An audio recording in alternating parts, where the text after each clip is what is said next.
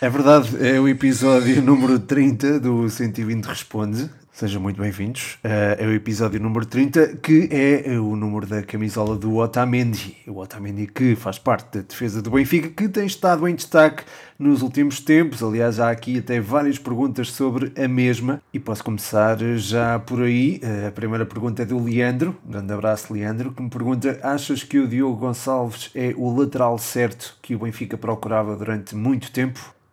Realmente a procura por um lateral direito que seja consensual entre benfiquistas não é? Já é de já, já vai longa. Uh, acho que desde o Nelson de Semedo que se fala nisso uh, antes do Nelson de Semedo acho que também houve aí um período em que não houve grandes laterais direitos. Houve, houve o Maxi Pereira mas acho que nunca chegou a ser consensual. Uh, mas enfim, eu reconheço também valor ao André Almeida, acho que é o lateral direito que o Benfica se calhar não andava à procura, mas que serviu o propósito que os encarnados procuravam para aquela posição, porque é um jogador muito inteligente e, enfim, acho que é, é um jogador competente. Quanto ao Diogo, acho que fizeste bem em destacá-lo, pelo momento que atravessa e pela qualidade que está a demonstrar na faixa direita da, da defesa encarnada. Na minha opinião, é um jogador que encaixa na perfeição num esquema de três centrais, onde tem liberdade para subir com menor risco, ou seja, subir tendo sempre um central pronto a fazer-lhe cobertura. Uh, chegou a jogar e a jogar bem desta forma no Famalicão e também, pronto, frente ao Braga, mostrou também que pode ter esse rendimento atuando na faixa direita do tal 3-4-3. Uh, enfim, se, se, é o lateral que o Benfica precisa, depende, pá, depende se o Benfica vai usar mais vezes este sistema. Se usar, sim, pode ser este lateral, mas acredito que o futebol do Benfica vai evoluir para oscilar entre um 3-4-3 e um 4-4-2 ou para partir destes esquemas táticos eh, que depois se transformam noutros, eh, noutros esquemas eh, ou noutras formações no decorrer do jogo e nesse sentido o Diogo Gonçalves poderá ter um papel importante quando a equipa atuar com maior resguardo lá atrás, ou seja, no 3-4-3. Porém, terá de evoluir defensivamente para ser o tal lateral direito indiscutível, o tal lateral certo, não é? Que o Benfica procurava ou andava à procura há algum tempo e para ser o tal lateral direito que se afirme nos tais dois uh, esquemas, 3-4-3, 4-4-2. Um, de outra forma, se não conseguir evoluir defensivamente, imagino-o a ser titular várias vezes, mas de forma rotativa, consoante o grau de risco a que possa estar submetido, porque ele ainda tem algumas uh, vulnerabilidades na, nas costas. E quando digo nas costas, não é ele tem problemas costas, não é isso que eu estou a dizer, é ele às vezes deixa algum espaço nas costas que eh, podem ser aproveitados pelos seus adversários. A seguir, uma pergunta sobre o Darwin, é do Saidi, um grande abraço, Saidi. Uh, o que achas do mau momento do Darwin? Uh, opa, o Darwin, quando chegou, uh, acho que revelou-se um jogador muito diferenciado na forma como atacava o espaço. Enfim, é certo que não marcou muitos golos, mas, mas mostrou muito potencial. Depois, o rendimento caiu, mas o potencial acho que enfim, continua lá, continua intacto, até porque é muito novo e se calhar até o facto de ser muito novo acaba até por explicar a quebra de rendimento que teve, porque parece-me que acusou uma ou outra má exibição, também o facto do golo não entrar também acaba por prejudicar e prejudicar a confiança, e eu acho que a falta de confiança passou a ser flagrante, notória, não é?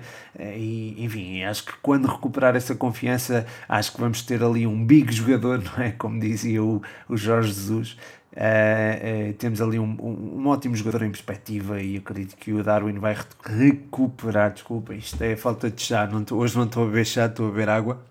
Hum. Só água. Mas quanto ao Darwin, eh, voltando ao Darwin, acho que temos ali um bom jogador em perspectiva. Mal ele recupera a confiança, acho que vamos ter ali um, um ótimo jogador. A seguir, tenho uma pergunta do Miguel Alves Queria saber a tua opinião ao destaque que tem sido este Elton há quatro jogos sem sofrer nenhum golo. Abraço. Um abraço para ti, Miguel.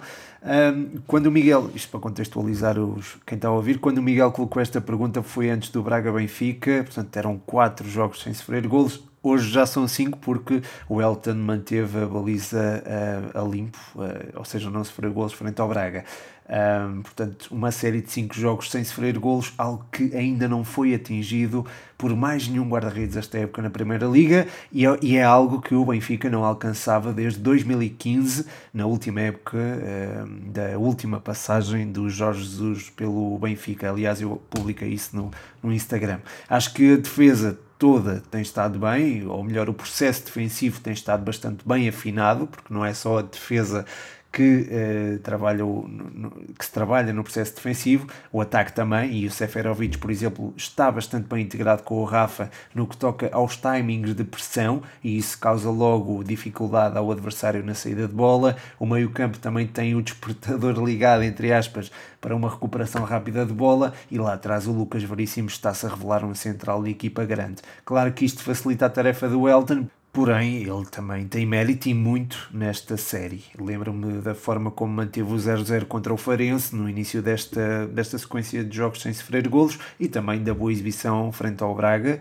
Fez duas boas defesas que permitiram ao Benfica sair da pedreira sem sofrer golos. Portanto, acho que sim, acho que o Elton merece este mérito e este destaque. A seguir, o Ruben45ZN pergunta-me o que achas de Servi e entre Galeno e Edwards, quem escolhias? Uh, olha, eu há bocado falei do Diogo Gonçalves como um elemento perfeito para a ala direita de um Benfica uh, partindo de um 3-4-3. Eu acho que o Servi serve essas mesmas uh, características ou encaixa nestas características atuando no lado esquerdo. É um jogador que tem boas rotinas defensivas, sabe subir sem correr muitos riscos, tem capacidade de decisão, é muito esforçado, enfim, é um jogador que pode ser muito útil neste, neste esquema, mas não só. pronto, tem outras valias que também são, poderão ser úteis, mas embora se calhar mais como solução de recurso. Depois, uh, a outra pergunta, entre Galeno e Edwards, quem é que eu escolhia? Bem, se olharmos ao momento de forma de ambos, eu ia no Galeno, sem dúvida alguma. Eu sei que o Edwards fez um bom jogo em Alvalade, mas não, tem, não está a fazer a época do ano passado, nem pouco mais ou menos.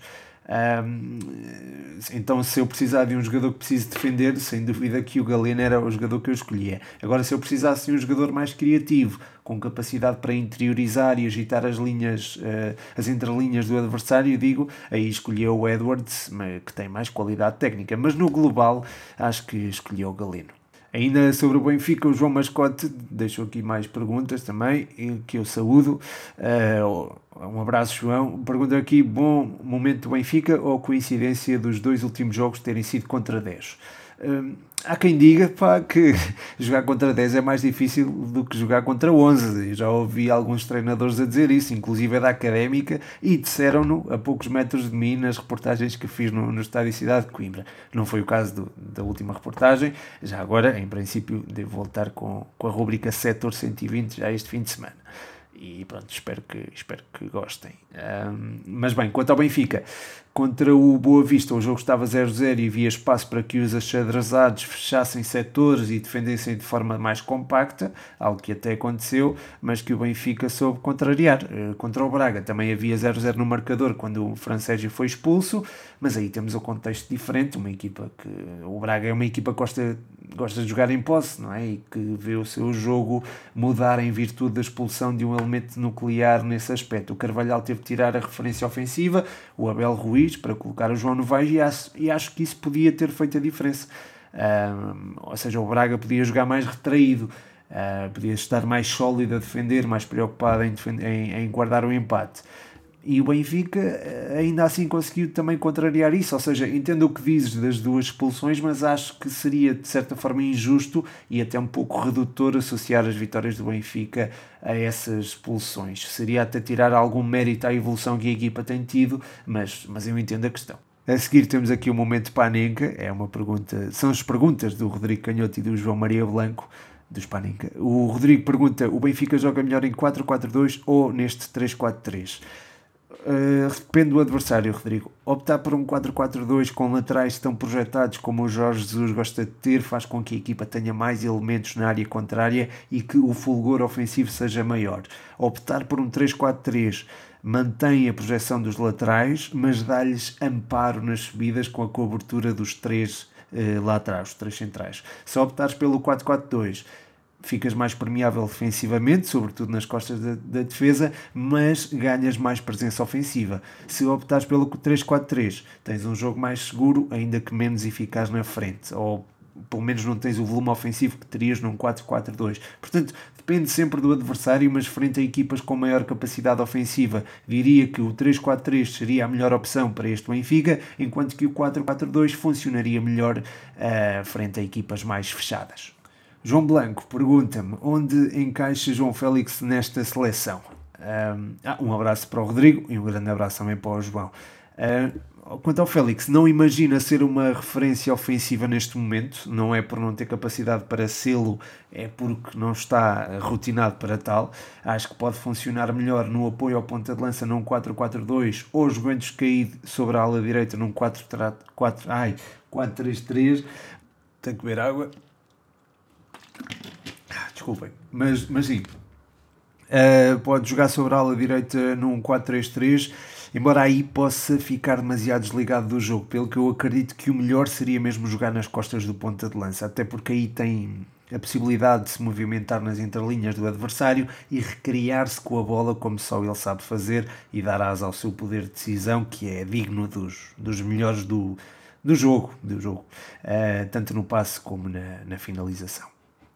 Obrigado pelas perguntas aqui ao Spaninka, visitem o Spaninka. A seguir, o Henri pergunta-me: Diogo Jota, André Silva, João Félix, qual, qual é para ti o melhor destes três jogadores? Para mim é o Diogo Jota. Uh, olha, são todos craques, pá. Obrigado pela pergunta e um abraço para ti. Uh, são todos craques. O Félix, para mim, é aquele que tem maior talento natural. Já o tinha dito, até numa comparação que me tinham pedido com o Jota. Nessa comparação mencionei o Jota como um miúdo com maior capacidade de trabalho e que e isso poderia fazer a diferença, um pouco como aconteceu com Quaresma e Ronaldo. Tecnicamente, por exemplo, Quaresma é melhor, mas não conseguiu ser melhor que Ronaldo durante a sua carreira. E o mesmo poderia acontecer entre Félix e Jota, embora eu reconheça a capacidade de trabalho ao Félix e acredito que ele possa superar Jota fruto do, do seu enorme talento que me parece ainda um pouco enjaulado pelo que lhe é pedido no Atlético Madrid de Simeone. Embora o Félix também tenha vindo a ganhar rotinas defensivas que não tinha, tornando-se até um jogador mais completo. Quanto ao André Silva, parece-me surgir aqui em terceiro plano, face ao Jota e ao Félix, mas é um finalizador de excelência, provou nas camadas jovens de Portugal, no Futebol Clube de Porto também e, sobretudo, agora no Frankfurt. Mas creio que o Jota e o Félix são melhores jogadores no, num contexto global. E, e entre os dois, se calhar, optaria pelo Félix. A seguir, também uma pergunta sobre a seleção do Lipzão.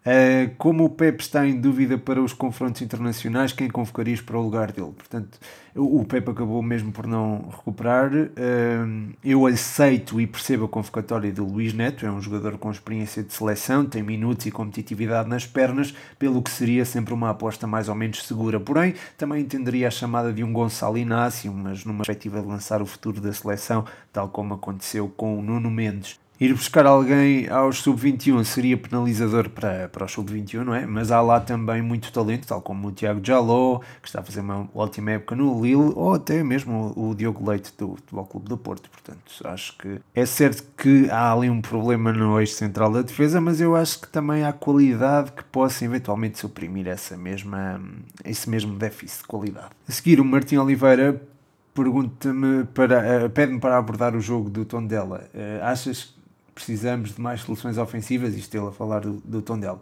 Obrigado pela pergunta, Martim, obrigado ao Lipezão, um abraço também aos dois. Uh, eu acho que o problema pode não estar nos nomes, mas no processo do, do Tondela. Eu acho, acho que o Tondela precisa de utilizar mais jogadores quando se aproxima da área contrária. É certo que o Rafael Barbosa tem capacidade para interiorizar, mas nem sempre joga de início e quando joga fica um pouco confinado a tarefas mais defensivas. Depois o Mário Gonzalez também foge muito da posição 9 para dar largura ao ataque ou até para reforçar o meio campo, vir buscar jogo atrás. Pá, isso faz com que haja menor menor presença na, na área do adversário. Eu podia imaginar um avançado mais posicional, com o Mário Gonzalez nas costas, mas não me parece que o, o Paco Ayesteran esteja para aí virado. Mas quanto ao jogo, acho que o Tondela manteve-se fiel à abordagem que costuma ter nos jogos fora de portas, não correndo muitos riscos, saindo uh, só pela certa, e isso acabou por dar resultados. Uh, depois o, o, o, jogo foi correndo de feição à equipa, com duas expulsões do Santa Clara pelo meio, mas aquele autogol no final uh, deitou por terra as esperanças da equipa em vencer pela primeira vez fora de casa esta época, não é? Faltou arriscar mais após a primeira expulsão, se calhar atacar melhor a baliza adversário e até com mais gente, algo que acabou por não acontecer. Uh, mas boa, boa questão. O Martim deixa também uma pergunta sobre o Arcanjo, a opinião sobre a convocatória para a seleção de Cabo Verde. Um, é uma convocatória que se entende perfeitamente, porque é dos talentos mais promissores de, de Cabo Verde e há que aproveitá-lo o quanto antes. Uh, o perfil do Arcanjo é de um jogador versátil e essa circunstância, juntamente com a qualidade técnica e a velocidade, faz dele um dos jogadores selecionáveis até para as camadas jovens de Portugal e acho inteligente até da parte dos cabo-verdianos chamarem já o, o miúdo para, para a equipa sénior. Do Tondela para o Nacional, uh, Dani Janota pergunta o que aconteceu ao Nacional para arrancar tão bem e agora estar na zona de descida. Obrigado pela pergunta e um abraço, Dani. Uh, o bom início da época do Nacional parece-me, vê-se ao facto do modelo de jogo ser inicialmente difícil de anular. Depois passou a ser mais previsível, mas continuou a ser difícil de contrariar. Aliás, eu sei que o Nacional enfrenta uma série de seis derrotas consecutivas, mas em três desses jogos, pelo menos, o resultado podia ter sido completamente diferente. Contra o Farense, a Bessade e o Passes, eu acho que a equipa deu boa conta de si e podia ter invertido o rumo dos acontecimentos com uma pontinha de sorte que, pronto, que acabou por não ter. Agora está nos lugares de descida, é certo, mas acho que, enfim, uh, o modelo de jogo que está implementado deve ser aproveitado para evitar a descida. O Luís Freire, na minha opinião, uh, era o menor culpado de todos, não merecia, acho que não merecia sair, mas pronto, isso já entraríamos, se calhar, na, naquela questão de, de se dar pouco tempo aos treinadores, que é de facto uma questão importante mas que, enfim, eu para falar dela acho que tinha que estar aqui mais, mais tempo e também não vos quero maçar. Uh, portanto, respondendo à pergunta, acho que faltou um pouquinho a pontinha de sorte de, a este Nacional nos últimos jogos e, e também, lá está, está na, está na zona de descida uh, com 21 pontos à 24 jornada não é, próprio, não é pouco. 21 pontos à 24 jornada não é assim tão pouco. Aliás, o Nacional está a dividir a zona de descida com mais duas equipas, portanto, é, com os mesmos pontos. Portanto, é, enfim, é sintomático da luta acérrima que se vive na, na parte de baixo da tabela. Agora tenho aqui algumas perguntas sobre o Sporting. Uh, volto aqui a uma do, volta aqui, não, volta ao Lipzão. O Lipzão deixou aqui mais uma pergunta. Que jogadores achas que vão sair do Sporting na próxima temporada? Olha, eu não tenho informações privilegiadas, mas eu diria que o Pote pode sair porque tem muito marcado. O João Mário também pode regressar ao Inter. E depois o Nuno Mendes também me parece com condições para sair, embora eu acho que seja muito cedo para que isso possa acontecer sem haver prejuízo para a sua carreira, não é? Acho que a nível de gestão de carreira era bom uh, para o Nuno Mendes continuar no Sporting. De resto, acho que o João Pereira vai eh, pendurar as botas, não é?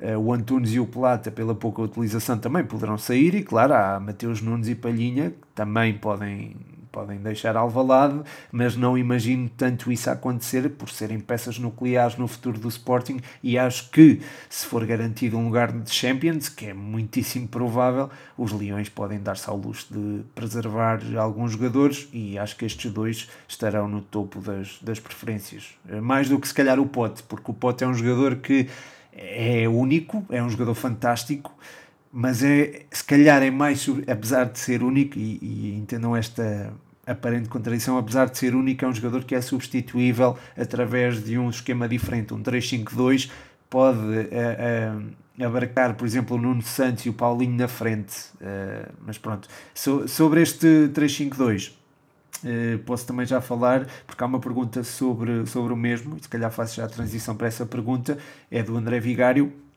o que achas deste novo 352? Será que é para durar? Obrigado, André, pela pergunta e um grande abraço para ti.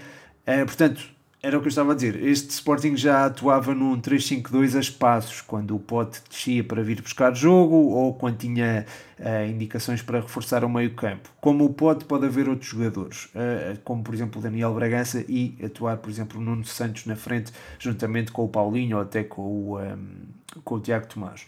Uh, o Pote uh, era um, uh, no Famalicão era um 8 e às vezes até fazia duplo pivô, portanto este 3-5-2 já é uma nuance instaurada por Ruben Amorim há algum tempo, não é? Portanto, ele pegou no Pote como um elemento Uh, não como um elemento de, da frente no 3-4-3, mas como um elemento de meio campo, depois moldou-o à, sua imagem.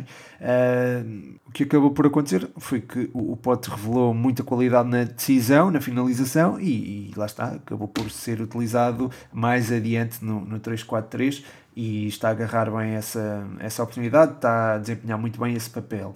Um, mas, mas este 352, estava a falar para não me perder, este 352 é uma nuance, portanto, instaurada por, pelo, pelo Amorim há algum tempo. Frente ao Vitória de Guimarães, a diferença esteve na presença do Daniel Bragança, que tem muita qualidade na decisão e sabe pautar os, os ritmos de jogo como gente grande. Se é para manter Daniel Bragança no 11 ou não, acho que se calhar é mais essa a pergunta que se deve colocar, e, e acho que a tua pergunta é até direcionada para isso mesmo. Uh, isso já depende do adversário, porque o Mateus Nunes é um jogador que queima linhas muito forte na condução, ideal frente a equipas mais fechadas. Já o Daniel Bragança será mais útil quando for necessário um jogo mais cerebral, mais apoiado, com mais bola no pé. Portanto, eh, depende muito do adversário, mas este 3-5-2 pode ser usado uh, frente a qualquer um desses adversários. Isto não significa que o 343 caia em desuso, não acho que isso venha a acontecer. Uh, acho que tanto acho que o 343 se pode transformar em 352 ao longo do jogo, tal como o 352 se pode transformar em 343, o Daniel Bragança pode fazer de pote, por exemplo. Apesar de, claro, não ter a mesma capacidade de, de, de finalização que o, que o pote. A seguir, o Duarte, um abraço para ti, Duarte, uh, pergunta-me o que achas do Matias Zarajo. Viva o Sporting e força abriosa lá na segunda. Para o ano vemos-nos. Espero que sim, espero que nos vejamos na, na primeira.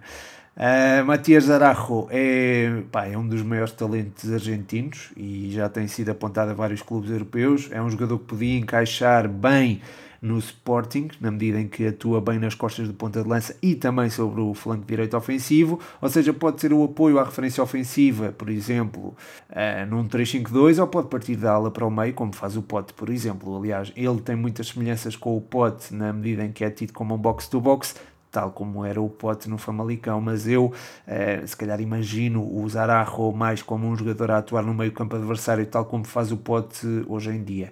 É um jogador a meu ver, taticamente evoluído do que vi dele e tem muita qualidade na decisão, sobretudo ao servir companheiros. Também, tem, também acho que tem boa chegada à área, mas eh, a nível da, ao nível da finalização, se calhar tem ainda um pouquinho a melhorar. Uh, muito obrigado pela força abriosa e espero que nos, sim, que nos vejamos na primeira no próximo ano. Aliás, a próxima pergunta é sobre a Briosa, é do João Mascote. Análise ao jogo e resultado da Briosa, qual a causa da má fase? É a ausência de Boldini ou há algo mais? Vou tentar ir por partes. Uh, contra o Oliveirense, eu acho que fez falta.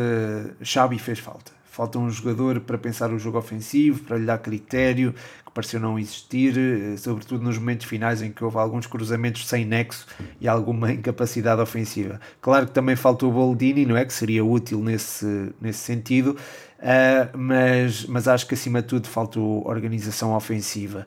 Quanto à má fase, claro que a académica não está, não, é? não está a acumular pontos como chegou a fazer a determinada altura da época, mas se virmos bem, o Feirense e os Chaves, que apostaram claramente na subida, ao contrário da académica, Uh, também, uh, também não o têm feito, não têm acumulado pontos como a, como a, isto é, se calhar acumularam mais pontos que a Académica nos últimos jogos, mas não têm tido assim uma. não se têm distanciado da Académica nesse aspecto. E são equipas que investiram para subir. E se essas equipas não têm feito, penso que podemos eh, podemos não encarar, se formos otimistas, não é? Eh, podemos não encarar esta fase como má, porque a segunda liga, pá, é mesmo assim, há fases menos positivas e há jogos em que tudo pode acontecer. Aliás, a prova disso foi o gol do Ricardo Nunes, que foi o herói da Taça de Portugal 2012, inesquecível. O gol do Ricardo frente ao Mafra, de, de baliza a baliza neste fim de semana, é prova de, que tudo pode acontecer nesta segunda liga. Uh, mas obrigado pela pergunta, mascote.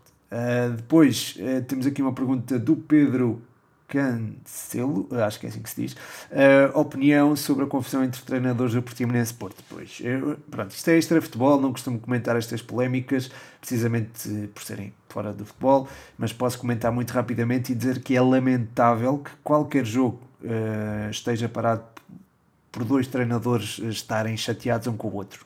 É contra o espírito de jogo, é contra tudo aquilo que é, que é o futebol e não, acho que não preciso de, de, alimentar mais acerca deste assunto. A seguir, o Miguel Alves pergunta: o futuro de Mourinho é incerto?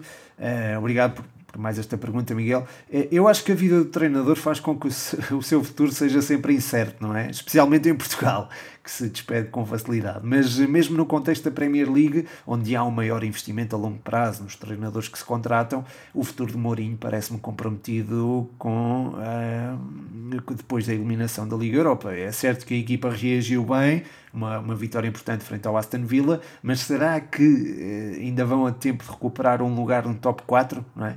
Estão, está está a 3 pontos do Chelsea Tuchel, que ocupa o quarto lugar, está a 8 do Leicester, que está no terceiro, e ainda tem o West Ham e talvez o Everton à sua frente. Portanto, atingir o top 4 e por isso a Champions é difícil. É difícil, é tão difícil quanto importante para que o Mourinho se mantenha no clube na próxima época. Isso e conquistar a taça da Liga. Vai ser frente ao City, um jogo muito complicado. Eh, mas se o Tottenham conseguir vencer Uh, acho que também poderá reforçar Mourinho no, na, no comando técnico do Tottenham, até porque o Tottenham não ganha títulos desde 2008 e precisa de troféus para o museu, não é? Portanto, é conquistar uh, um título frente ao futuro campeão de Inglaterra, a este City, que tem sido dominante e que pode também ser o futuro vencedor da Champions, pelo menos essa é a minha aposta, uh, seria, pronto, acho que poderia consolidar uh, Mourinho no cargo. De outra forma, poderá ser complicado caso não garanta um lugar no top 4 da, da Premier League. Ainda sobre Premier League, o Diogo Pires pergunta-me quem achas que vai subir e descer na Premier League. Um abraço para ti, Diogo e obrigado pela pergunta. O Sheffield uh, parece, pronto, parece condenado, não é? Parece já estar a planear uh, futebol no Championship na próxima época, tem 14 pontos para os lugares de manutenção, acho que não tem alternativa se não pensar nisso. Depois o, o West Bromwich, com várias mudanças de treinador, também parece muito longe da consistência necessária para uma equipa que se quer manter na Premier League. Resta um lugar não é, para, nas descidas que eh, será, a meu ver, disputado entre Fulham, Newcastle e Brighton. Entre estes três, acho que o o Fulham é, é o principal candidato a descer, sobretudo pela ineficácia que tem tido na frente. Quanto a subidas, confesso que não tenho acompanhado o Championship como gostava, mas o Norwich e o Watford estão muitíssimo bem encaminhados para regressar à Premier. Depois, eh, o Brentford e o Swansea, pelas presenças sucessivas no playoff de subida, ou seja, têm algum, alguma capacidade mental para suportar a pressão destes playoffs, podem ser candidatos sérios, até pela posição que ocupam, claro. Tenho aqui mais uma pergunta sobre futebol internacional, é do Bernardo. Eh, pergunta-me: com esta perda de rendimento, o Lille ainda pode eh, ganhar o campeonato? Uh, obrigado, Bernardo, e um abraço. Uma coisa é estares na perseguição, não é? E chegares à posição que andavas à procura. Outra é quebrares o rendimento, como mencionaste bem, e perderes o lugar que toda a gente queria. Portanto, na classificação, o PSG e o Lille têm os mesmos pontos, mas não têm o mesmo embalo moral, e eu acho que nesse sentido o Lille poderá partir em inferioridade para estas últimas oito jornadas do campeonato francês, poderá até eventualmente beneficiar da presença do PSG na Champions, mas mesmo nesse sentido, imagino mais o Lyon ou até o Mónaco a aproveitar melhor isso do que o Lille eh, depois desta quebra. Apesar, enfim, esta pausa para as seleções poderá até ser benéfica para, para esta equipa eh, e eu eh, até gostava que o Lille fosse campeão pelo Renato Sanches, pelo Zé Fonte, pelo Checa, pelo Jaló, enfim, pelo contingente português que existe por lá. Adorava que o Lille conseguisse ganhar o campeonato, mas poderá ser muito complicado depois de, pronto, depois de vir a, a registrar esta quebra de rendimento, como mencionaste e bem. Entramos aqui na reta final não é, do 120 Responde. Tenho aqui uh, várias perguntas sobre o mesmo assunto e decidi juntá-las, até porque eu, eu, tento apontar sempre a ter aqui meia hora de, de podcast vou ultrapassar essa meia hora com certeza, mas uh, pronto, uh, fica aqui a explicação para eu juntar aqui algumas perguntas, mas são perguntas que se relacionam, uh, têm a ver com as hipóteses do Futebol Clube do Porto contra o Chelsea. O Israel quem sabe pergunta-me o sorteio da Champions sorriu aos dragões. Como achas que o Futebol Clube do Porto vai sair contra este Chelsea? O mascote pergunta-me: Porto tem hipóteses contra o Chelsea? E o Costa Alexandre pergunta: Como achas que o Porto pode bater o Chelsea de Tuchel? Uh, portanto, perguntas que, que posso condensar aqui numa, numa só resposta. Um, um obrigado pelas perguntas, Israel e, e Costa Alexandre, uh, e João, e o João Mascote também. Um abraço para Israel e para o Costa Alexandre. Não mando outro abraço ao João porque já lhe mandei um há bocado, portanto não podes ir mimado daqui ao, ao Mascote. mas, uh, mas pronto, em relação à, à, pergunta sobre se o Porto pode ultrapassar o Chelsea, um, ehm, o Porto tem sem dúvida uma janela de oportunidade de bater este Chelsea. Não vai ser fácil, nada fácil. O Chelsea de Tuchel é uma equipa à qual é difícil tirar tirar a bola e tem uma organização defensiva muito difícil de penetrar, pelo que a exploração da profundidade, onde o Porto é forte, poderá não funcionar tão bem. Eh, como funcionou, por exemplo, contra a Juve. Um, porém, se o Porto mantiver a postura apresentada frente aos Bianconeri, com linhas baixas e compactas, ou se marcarem cedo, como aconteceu contra a Juve, talvez possa haver lugar aqui a uma, uma surpresa. Uh, estes jogadores sabem que é possível eliminar o Chelsea, têm a experiência necessária para o fazer e podem fazer uso dela frente a uma equipa que, para todos os efeitos, tem muita juventude, portanto, aí o Futebol Clube do Porto tem uma vantagem competitiva e pode aproveitar isso mesmo. Para terminar, tenho aqui também três perguntas que também posso condensar aqui numa resposta. Uh, são do Felipe Caldeira, El, são do El Mitra e são do Rafinha. Um grande abraço para vocês e muito obrigado pela pergunta. A pergunta do Felipe é: quais são, na tua opinião, as equipas mais prováveis a passar dos quartos da Champions? A pergunta do El Mitra é: uh, quem achas que é o favorito a ganhar a Champions? Estou-me a rir porque achei piada o nome. A pergunta do Rafinha é análise ao sorteio da Champions, da Liga Europa e uh, quem ganha. Portanto. Um, quanto a quem ganha a Champions, eu já tinha aponta, uh, apontado o Manchester City como favorito a ganhar a Champions e mantenho a aposta.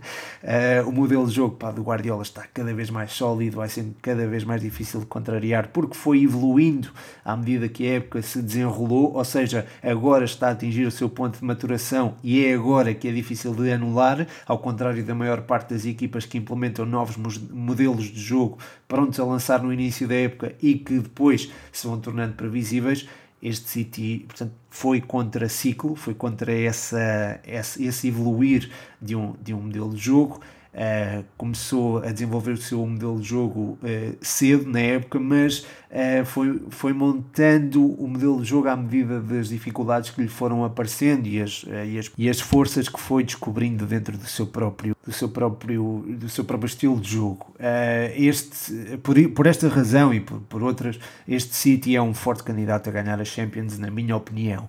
Quanto às equipas que passam às meias, uh, da Champions. Além do City, acho que o Porto-Chelsea vai ser um duelo interessante e imprevisível, tal como será o Real Madrid e Liverpool. Talvez aposte. Uh, portistas tapem os ouvidos no Chelsea e no Liverpool para seguir em frente nestes duelos. Sobra um, que é o jogo entre o Bayern e o PSG, não é? A reedição da final do ano passado. Também, é uma, também há de ser um jogo interessante, mas aqui acredito que o Bayern siga em frente com menor ou maior uh, dificuldade. Liga Europa, o Arsenal parece-me claro favorito frente ao Slavia.